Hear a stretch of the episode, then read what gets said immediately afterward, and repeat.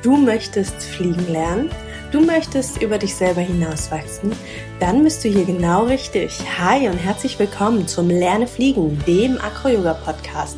Mit mir, Mai Nguyen.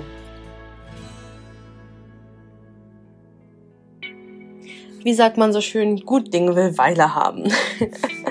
Diese Podcast-Folge drehe ich nun wirklich zum x-ten Mal. Ich habe gar nicht mehr mitgezählt. Irgendwie sollte es diesmal einfach ein bisschen länger dauern. Aber dafür ist der Inhalt jetzt auch absolut ausgefeilt, weil ich einen Anruf zwischendrin reinbekommen habe, der mich vollkommen rausgebracht hat und ich den äh, Podcast dann nicht einfach weiterdrehen wollte. Zwischendrin ist mein Freund ins Zimmer gekommen, dann ist äh, sein Sohn nach Hause gekommen. Und ja, ich war irgendwie ziemlich aus dem Konzept immer, immer wieder. Dafür habe ich jetzt neue Learnings. Wenn ich einen Podcast aufnehme, eine Folge, dann geht mein Handy auf Flugmodus, damit ich nicht mehr angerufen werden kann. Und ich mache die Tür im Zimmer zu und hänge ein Schildchen dran, dass ich jetzt gerade nicht gestört werden möchte. Also, wer von euch jemals vorhat, einen eigenen Podcast zu drehen, nehmt die Learnings mit, das erleichtert euch euer Leben.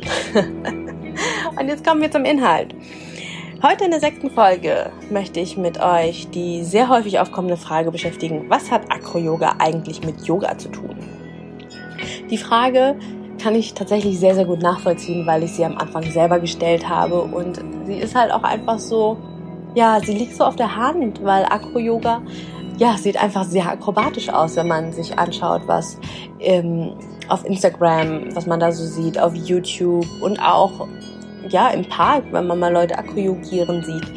Und deswegen mag ich einfach mal auf der Yoga-Seite anfangen und für euch mal, ja, euch mal erzählen, was für mich Yoga ist. Ich bin, ja, bevor ich zum Acro-Yoga gekommen bin, tatsächlich erst beim Yoga gewesen. Ich habe eine Ausbildung als Vinyasa Flow Yoga Lehrerin. Das heißt, das ist ein sehr fließender Stil und für mich ist Yoga unglaublich wertvoll, weil es mir geholfen hat, bei mir selber anzukommen. Ja, also 90 Minuten da alleine auf der Matte sein ja klar, vorhin ist eine Anleitung und sind ganz viele andere Leute im Raum, auch auf ihren Matten, aber der Fokus ist so klar und so volle Kanne bei mir. Ja, Vergleich, scheißegal, wie tief jemand anders in die Pose kommt. Es geht nur um mich.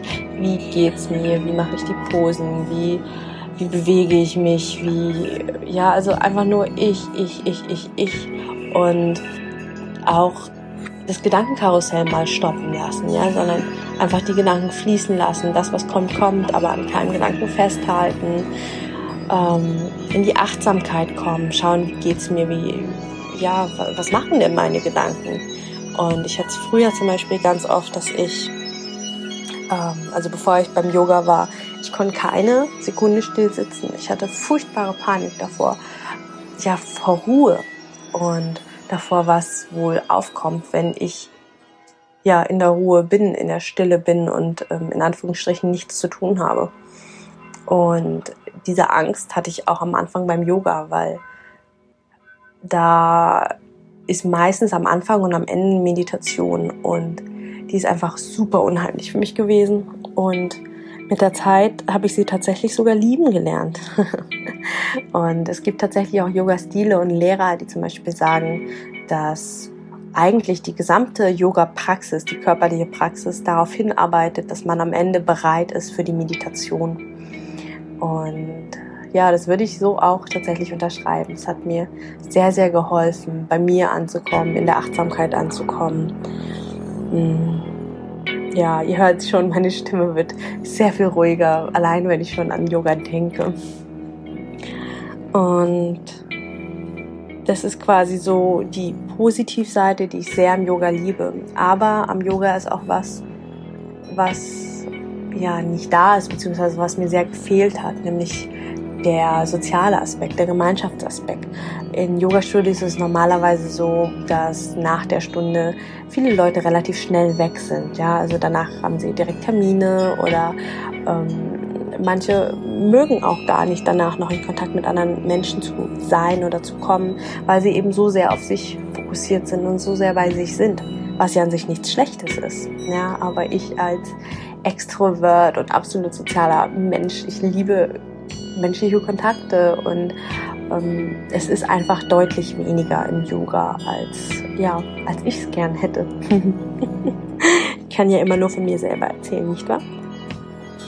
Und ja, da so kommen wir auch schon zum Acro-Yoga, denn das ist für mich der ganz große Unterschied zwischen Yoga und Acro-Yoga, der soziale Aspekt.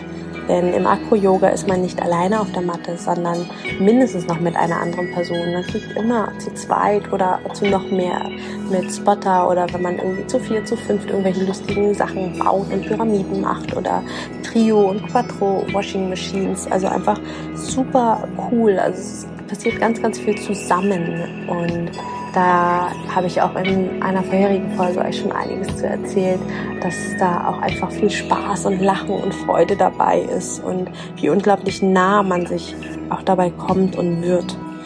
Und dass es auch, ja, auch eine gewisse Art Teamwork ist. Ja, es ist nicht irgendwie ich alleine als Einzelkämpferin auf meiner Matte, sondern hey, wir zusammen. Du mit deinen Fähigkeiten, ich mit meinen. Lass mal schauen, wo wir da ankommen. Und das ist für mich einfach unglaublich schön. Also für mich ist Acro-Yoga Yoga, nur eben in der Luft und mit jemand anderem. Und was ganz klar im Acro-Yoga zu erkennen ist, ist zum Beispiel auch das Warm-up. Klassisch wird Acro-Yoga aufgewärmt mit Yoga, mit einem Yoga-Flow. Ja, normalerweise so 30 Minuten Yoga-Flow und Warm-up-Spiele, dass die Gruppe zusammenfindet, dass man Spaß hat, zusammen lacht. Mm. Was ich auch sehr, sehr liebe im Acro-Yoga, was aus dem Yoga kommt, zumindest für mich als Yogalehrerin und Acro-Yoga-Lehrerin sehr offensichtlich erkennbar, sind die ähm, sind die Vorübungen. Ja, also Vorübungen klingt immer so langweilig, aber es ist einfach so ein krasser Erfolgsgarant. Also sowohl im Yoga als auch im Acro-Yoga. Wenn ich in eine Übung nicht reinkomme, sei es eine Asana im Yoga, weil ich einfach noch nicht so weit bin, entweder von der Kraft, von der Dehnung, von der Balance oder von irgendwie allem, ähm, dann bekomme ich von einem guten Yogalehrer, einer guten Yogalehrerin eine Vorübung. Ja? Geh nicht so tief, nimm einen Block, ähm, nimm ein Band. Also es gibt ganz, ganz viele Vorübungen im Yoga und ich finde es großartig, wenn Yoga-LehrerInnen mehrere Variationen haben, dass für jeden Körper wirklich was dabei ist, dass jeder und jede in der eigenen Tiefe arbeiten kann. Und genauso ist es auch beim Acro-Yoga. Ähm, da ist zum Beispiel auch eine, ähm, ein großer Unterschied zwischen Acro-Yoga und Akrobatik. In der Akrobatik, wenn was nicht klappt, macht man es einfach so oft nochmal, bis es irgendwann klappt. Und das können dann 100 oder auch 1000 Versuche sein. Und im Acro-Yoga gibt es einen schönen Grundsatz, den wir auch bei uns oder den ich im Teacher Training gelernt habe in meiner Ausbildung. Wenn man dreimal den gleichen Fehler macht, dann muss man schauen, dass man einen anderen Fehler macht, beziehungsweise schauen, was, was man denn anders machen kann. Ja, klingt sehr plakativ, klingt sehr simpel, aber wenn man mittendrin ist und sich so darüber ärgert, dass irgendwas nicht klappt, dann glaubt mir, ist dieser einfache Grundsatz so schnell wieder über Bord geworfen. Ich merke es selber bei mir. Aber es hilft mir so, so sehr, wenn ich jemanden dabei habe, der, der Erfahrung hat, der Ahnung hat und ja, quasi sagt, hey Mai, äh, du springst gerade irgendwie zum zehnten Mal in die gleiche Position, lass mal eine Vorübung machen, ich habe eine Idee für dich. Und schwupps, bin ich der Vorübung, mach die und danach klappt es meistens deutlich besser. Und äh, wenn es aber etwas ist, was ich einfach über, ja, was einfach eine Konditionierungssache ist, zum Beispiel falle ich ganz oft im Handstand ins Hohlkreuz, dann muss ich eben üben, ähm, ich weiß gar nicht, wie es im Deutschen heißt, das Gegenteil von Hohlkreuz zu halten. Also im Englischen sind es Arch und Hollow. Also Arch ist das Hohlkreuz und Hollow ist das Gegenteil, wenn man den Bauchnabel zur Wirbelsäule zieht und das Brustbein rein. Ja, und das ist für mich zum Beispiel was, was ich einfach jeden Tag auf neu üben darf und muss. Wenn ich morgens mein Yoga mache, dann übe ich das ganz, ganz bewusst, weil ich weiß, dass es mir sehr viel weiterhilft im Acro-Yoga. Also da auch eine schöne Gemeinsamkeit. Vorübungen machen, statt immer wieder es zu probieren und ja, es klappt halt einfach nicht, weil man einfach noch nicht so weit ist. ja, und eine andere Gemeinsamkeit, die habe ich schon am Anfang erwähnt, die für mich mit dem sozialen Aspekt so das große Ding ist, die Achtsamkeit. Weil schaut euch mal im Unterschied. Schaut euch mal ein Acro-Yoga-Video an. Wenn ihr Acro-Yoga bei YouTube eingibt, findet ihr mit Sicherheit als erstes Video ein Pärchen von einer traumhaften Strandkulisse, die beide in weiß gekleidet sind. Und das, was die dort machen, dieses Acro-Yoga, ist unglaublich schön. Ja, es ist super langsam, es ist achtsam. Man, man sieht deren Gefühl, deren Freude, deren Abgestimmtheit aufeinander. Und diese Achtsamkeit aus dem Yoga in der Akrobatik, in der Partnerakrobatik, das ist eine unglaublich wunderschöne Fusion, die, die mir immer wieder Freude bereitet. Und ich merke auch immer, wenn ich aus der Achtsamkeit rausgehe und mehr in der Partnerakrobatik lande, ja, also die, die Übergänge sind fließend. Das, ähm, das mag ich hier betonen, ja. Also ich werde immer wieder gefragt, ja, aber das ist doch schon mehr Partnerakrobatik. Und es ist ein ganz klares Jein. Es kommt darauf an, mit welcher Intention arbeite ich. Bin ich sehr, sehr achtsam, ist es mehr Akro-Yoga, weil ich schaue, was tue ich, was tut mein Körper, wie fühle ich mich dabei. Ähm, steige ich ab und gebe meinem Partner erstmal das positive Feedback, was lief gut und dann schauen wir, was verbessert werden kann.